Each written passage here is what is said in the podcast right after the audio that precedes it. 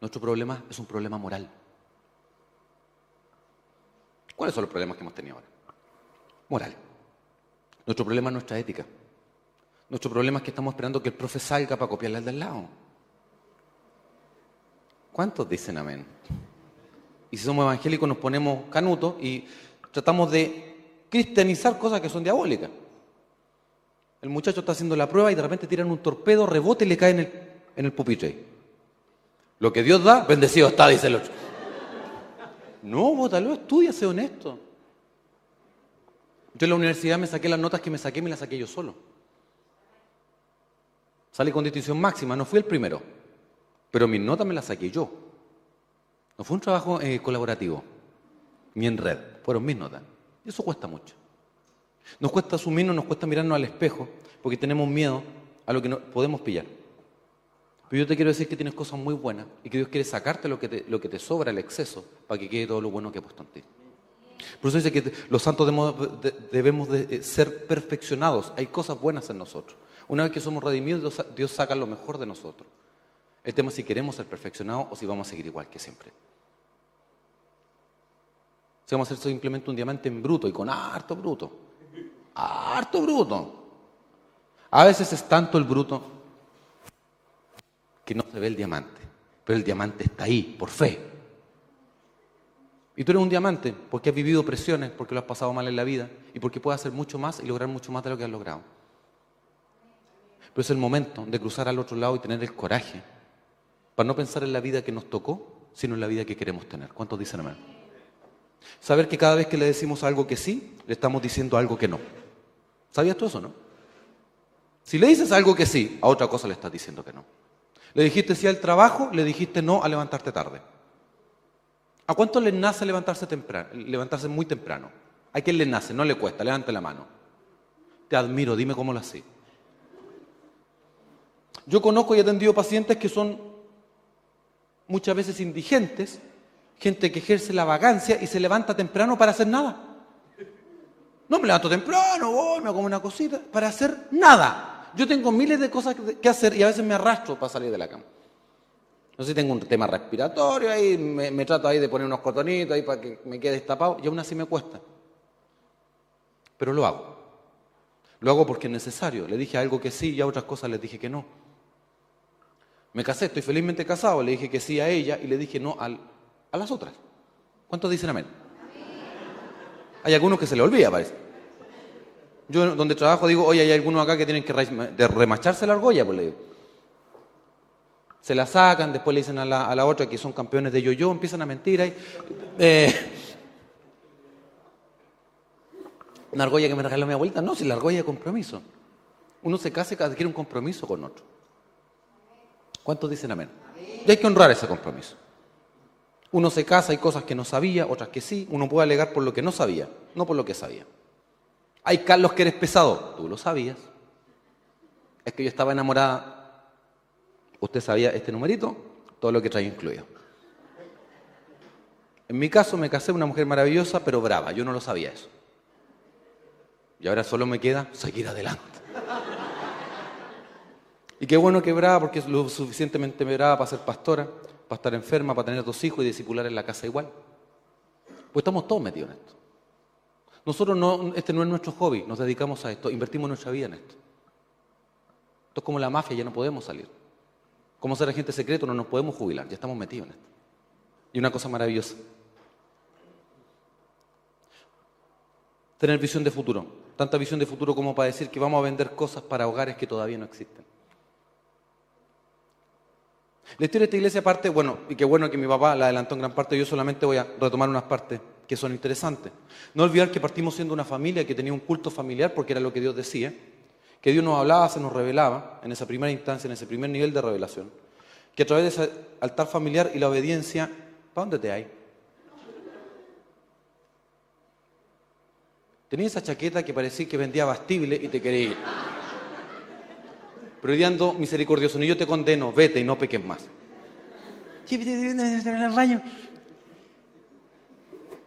No me podías. Eh, les pido perdón a todos los concurrentes. Piensa, exégesis, teología. Uh, vuelve, vuelve, Carlos. Eh, mi papá, hay un tema que incluso a uno se le olvida, porque una vez que uno sirve al Señor y en la pasión hay cosas que no se le olvidan, que mi papá es el candidato rechazado para ser pastor de la iglesia donde nosotros nacimos. No fuimos los elegidos. A nosotros nos dijeron que no. Habían tres que pintaban para bueno, a uno era muy de izquierda en una iglesia que pintaba como para derecha, se olvidaron que la iglesia es profética, es apartidista. Entonces se, fue, agarró su charango, sus discos de Quilapayún y se fue por otro lado. Y cantaba, adiós general, adiós carnaval. Ahí salieron todos, ah, Universidad de Concepción presente. Eh, bueno, cantar de derecha, aquí cantáis los quincheros, no, no, hay mucho más. Estaba eh, otro candidato que era el elegido, el, el princeso del pastor,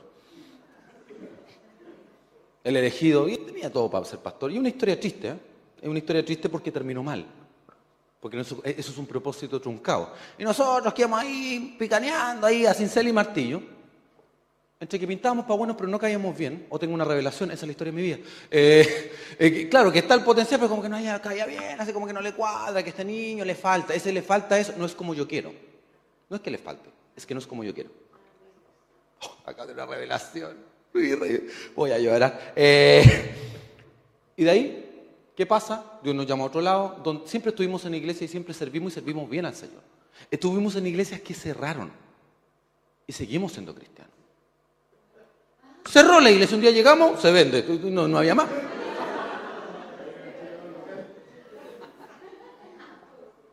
Nosotros vestidos de evangélico parecemos locos, entonces llegamos y la iglesia estaba cerrada.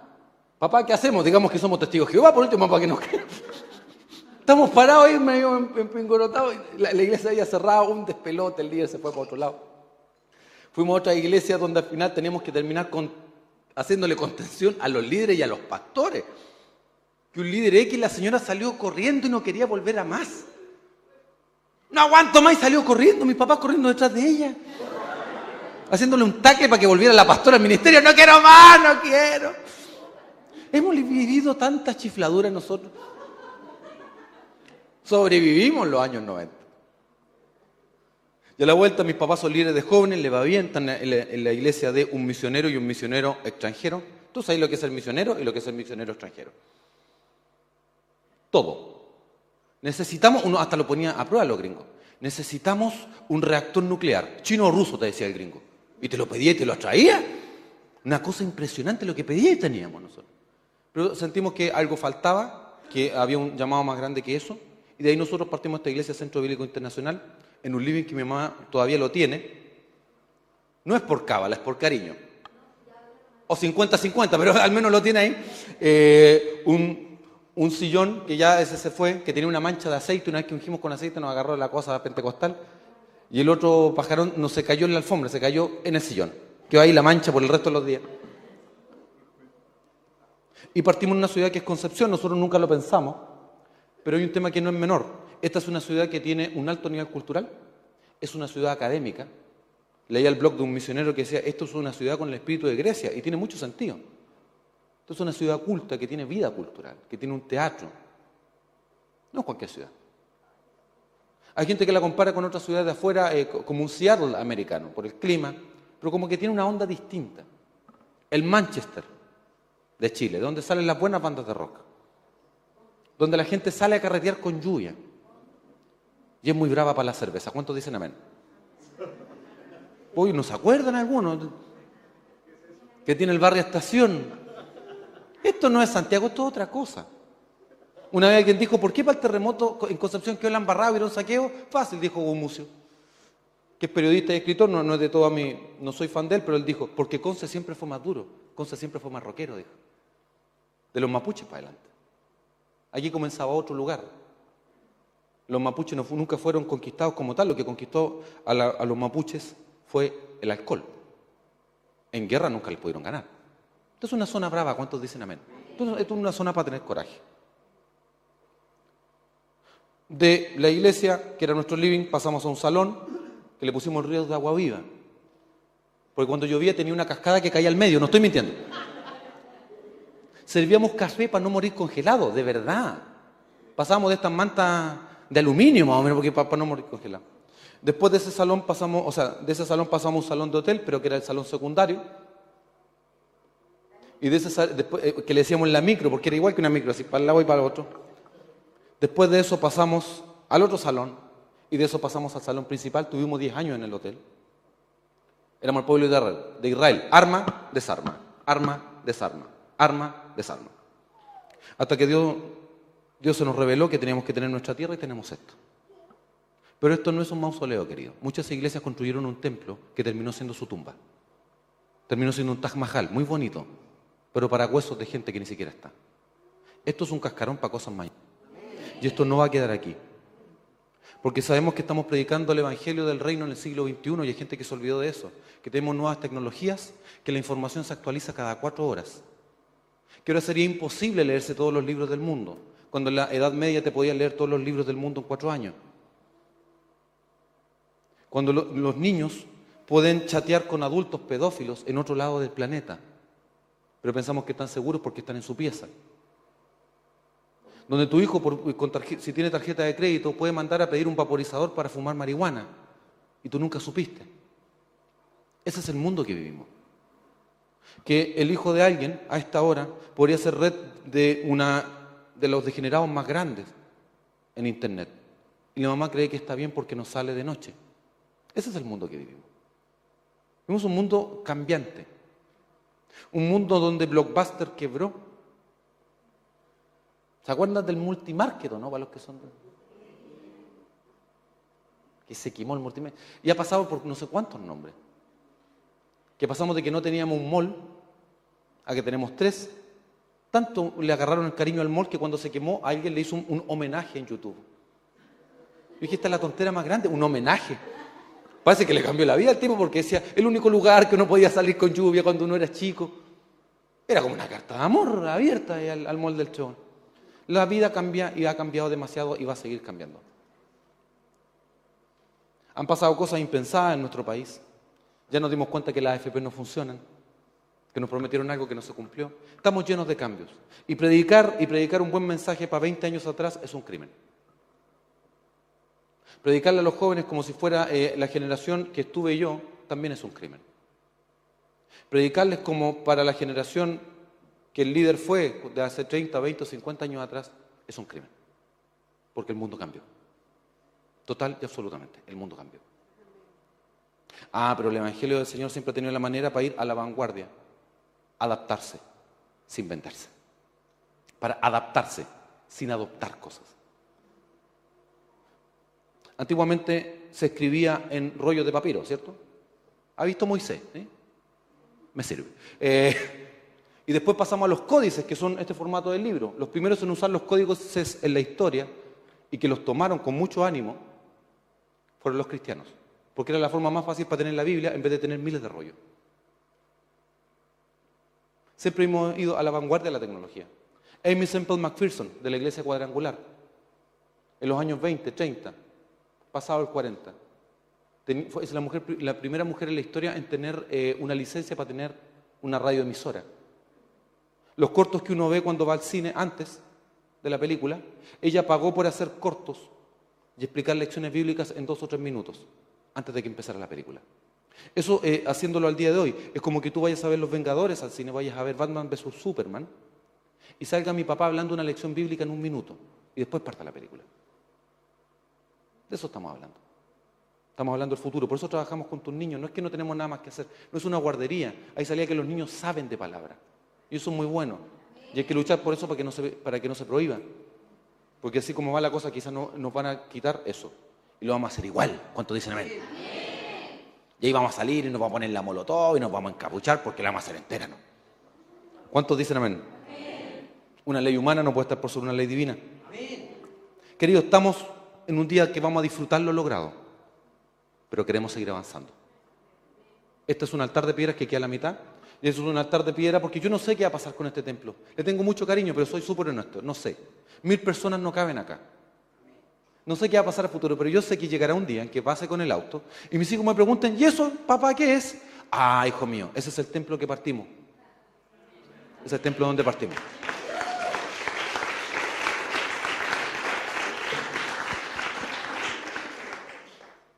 Porque este es el Dios de Guillermo, es el Dios de Carlos y es el Dios de Santiago. ¿Dónde está eso en la Biblia? En ninguna parte. Estoy hablando de mi papá, yo y mi hijo. Es un Dios transgeneracional. Porque queremos lo siguiente, no queremos ser solo buenos, ya somos buenos. Queremos ser grandes. Hay un excelente libro de liderazgo para todos los que trabajan en empresa, marketing, se lo sugiero. Se llama Good to Great, de Jim Collins. Un tipo que hizo investigación, él fue profesor de Stanford en liderazgo, y hizo lo siguiente, estudió las compañías que eran buenas y pasan a ser legendarias.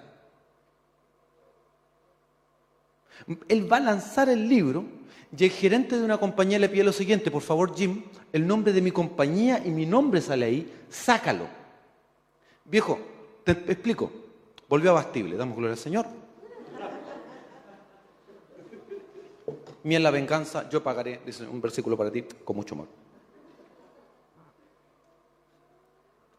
Jim, ve que ahora vuelvo a la historia, antes ni me acordaba. Eh, Jim, saca nuestro nombre de nuestra compañía, saca mi nombre del libro. Oye, ustedes están en el lado del libro bueno, que habla de las compañías buenas. ¿Por qué quieren que lo saquemos? Porque yo no creo que nos creamos el cuento que somos tan grandes. Porque el día que nos creamos el cuento que somos tan grandes y tan buenos, quizás nos conformemos y no queremos ser mejores. Somos buenos, todavía no somos grandes. Somos muy buenos, pero todavía no somos grandes. Dar un aplauso al Señor.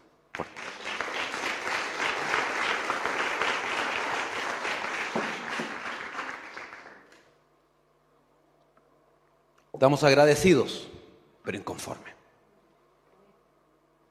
En un país que quiere legalizar las drogas, hay leyendas urbanas de que cuando estuvimos en dictadura, esto es descriptivo, esto no es político.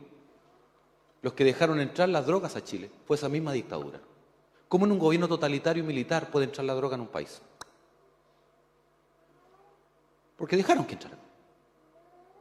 Y hay gente que incluso dice que grandes grupos económicos de este país estuvieron metidos en eso. Porque en los 80 es la época de la cocaína en Chile. Queridos, políticamente no hay de dónde agarrarse. La solución para este país somos nosotros y nosotros a través de esta palabra maravillosa. Gente eficiente que hace su trabajo, que toma su responsabilidad, hombres que toman a sus hijos y le enseñan a vivir la vida, hombres que tienen un altar familiar, mujeres que tienen un altar familiar que juntan su casa, no para gritar y hacer un culto histérico para tapar la disfunción familiar caballa que tenemos, sino un culto para que Dios nos hable y nos cambie y nos transforme. ¿Cuántos dicen amén?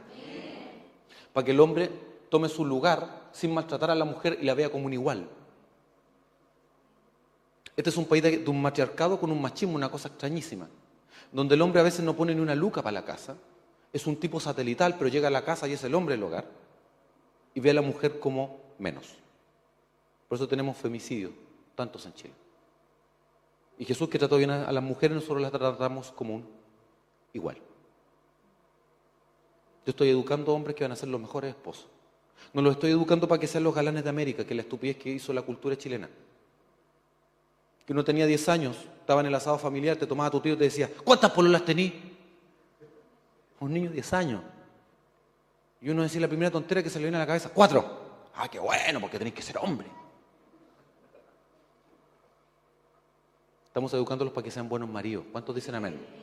Las mujeres que son ya más grandes en la vida saben qué bueno es eso, ¿cierto? Porque tipos que se casaron y nunca se enteraron que estaban casados. La mujer se casó, ellos no. Siguen carreteando, que viva la fiesta. Que viva la fiesta. Oh.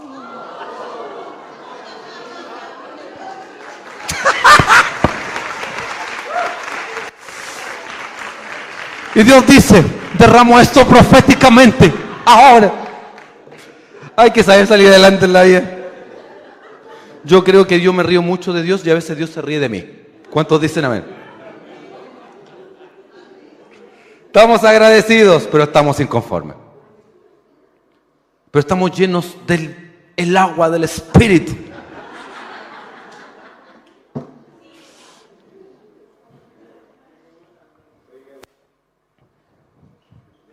Gracias. Ya andaba tan bonito. Hoy sí estaba para primera comunión, diría mi abuelito. Eh, estamos agradecidos, pero estamos disconformes. No somos tanto evangélicos como podríamos ser en Chile. Solo tenemos un culto cuando podríamos tener mil, cientos de cultos en el mismo día. Pues Dios nos llamó a trabajar, no a acomodarnos. Dios no nos llamó a ser una iglesia que al final termina siendo una extensión de la familia del pastor, que quiere que le hagan show todos los domingos. Donde es un gran padre, es un gran tatita al que hay que tener contento, en vez de servir al Señor. ¿Cuántos dicen amén? No estamos para eso. No estamos para las mañas de nadie, estamos, no estamos para sacralizar un formato, estamos para hacer lo que Dios nos mandó.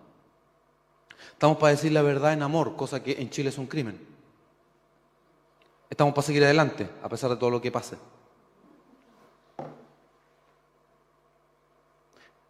La gente muy inconforma termina siendo agria, agria amargada, triste. Nosotros vivimos para la gozadera y estamos contentos. ¿Cuál es nuestro salmo? Ya llegó la gozadera. Salmo 173 para que aquellos que no lo saben. Ya llegó la gozadera, somos gente gozadera, pachanguera. Nos gusta estar alegre, porque es buena publicidad. Estamos extremadamente agradecidos de lo que Dios ha hecho con nosotros. Somos eternos agradecidos de que fuimos una familia que le creyó al Señor. No fuimos ni los mejores, ni los que más oramos, no caminamos sobre el agua, no caminamos sobre siete metros de brasas ardiendo para estar acá. No fuimos al monte, no nos cayó un meteorito. Cumplimos lo que estaba escrito. ¿Se entiende? Cuando alguien tiene gratitud, es una persona feliz y contenta. Pero la gratitud en exceso cae en lo otro, en, solamente, en ya ser conformista. Está bien, está todo bien, como tu vida buena. La inconformidad de manera sana nos ayuda a querer más de la vida. ¿Cuántos dicen amén? A tener una ambición santa, a querer lograr más cosas. Que esto no puede ser toda la vida, tiene que ser mucho más que esto. Que esto no se acaba nunca. Que uno no se jubila nunca, puede retirarse de la vida activa, pero de esto no nos vamos a jubilar nunca. Uno ve historias de ministros jubilados, retirados en otros países que siguen haciendo grupos bíblicos. En los asilos de ancianos donde están, esto querido no se acaba nunca. No se acaba nunca. Como dijo un salmista por ahí, no pare, sigue, sigue. Yo diría, porque cuando alguien, una cultura, un grupo de personas, pasa a tener disciplina, a tener una cultura de disciplina,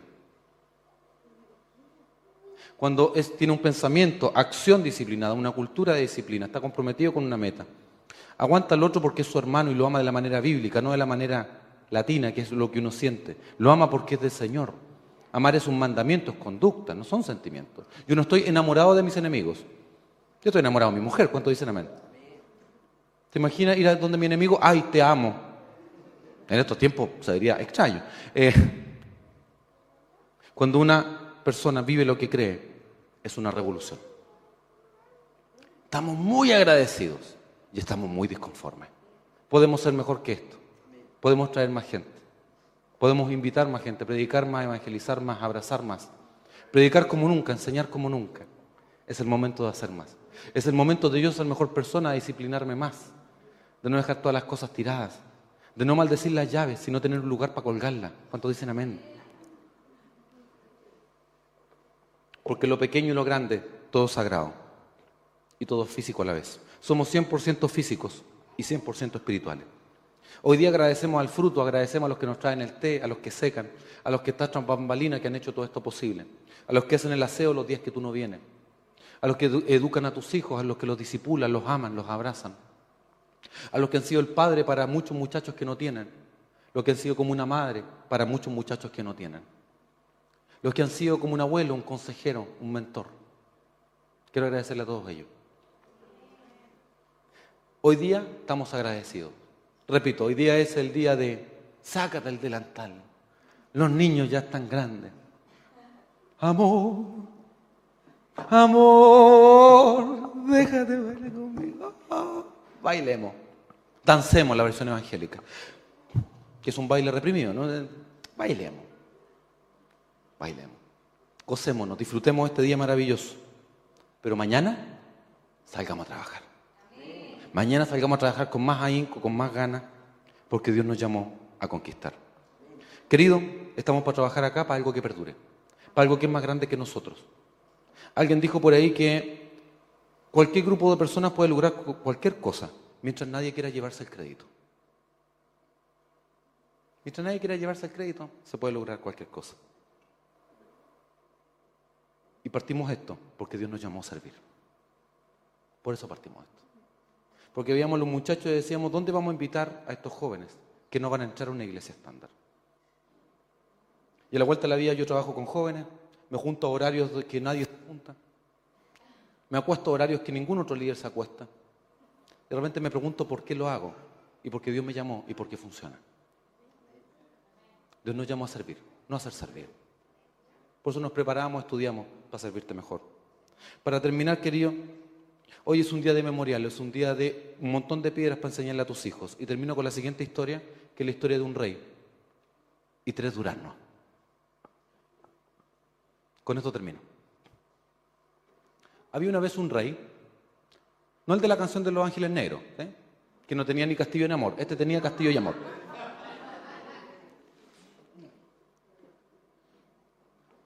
Este rey pasa lo siguiente, tiene trillizos, es una bendición, pero para un rey es un problema, porque los tres pueden optar al trono. Es un gran problema. Siempre el mayor es el que hereda, aquí son tres. Y este rey que era muy sabio, les pido que cuenten atención a esto porque con esto ya estamos terminando, el tiempo nos pilla. Creo que me hicieron predicar porque predico corto. Eh, pasa lo siguiente. Este rey va, trae a sus hijos y a cada uno le pasa un durazno. Los hace pasar de a uno y les entrega un durazno. Y les dice lo siguiente, les dice que este durazno va a determinar si es rey o no. Porque este durazno es como vive la vida y le entrega un durazno que la mitad del durazno está podrida. Pasa al primer hijo, el primero de los trillizos, ve el durazno que está mal, lo guarda, al tiempo le molesta, huele mal y lo bota. Lo bota a la basura. Pasa al segundo hijo, le pasa otro durazno exactamente igual, la mitad está podrida, la mitad está sana. Y ese hijo viene y se come la parte buena del durazno y saca la parte mala. Viene el tercer hijo, el tercer trillizo, y le pasan el mismo durazno, no el mismo, pero de las mismas condiciones. La mitad está podrida, la mitad está buena. Y este hijo hace lo siguiente, le saca lo malo, se come la parte buena, toma el cuesco y lo planta. El rey reúne a sus tres hijos y les dice, tú no puedes gobernar. ¿Por qué no puedo gobernar, padre? Por lo siguiente, porque te tocó algo malo en la vida y quisiste deshacerte de él. Sin más. No te quedaste con lo bueno. Tomaste la opción más fácil. Fuiste crítico, fuiste impulsivo. Viene el segundo hijo, el segundo de los trillizos, y le dice, hijo mío, tú estuviste mejor. Sacaste lo malo de la, de la vida. Sacaste lo malo. Pero te comiste lo bueno. Y lo disfrutaste. Pero pensaste en ti. Y al tercero le dice, tú tú eres el que ha de heredar. ¿Y por qué, Padre? Tú eres el que ha de heredar porque sacaste lo malo de la vida, te quedaste con lo bueno, pero pensaste en ti y en las generaciones que vienen.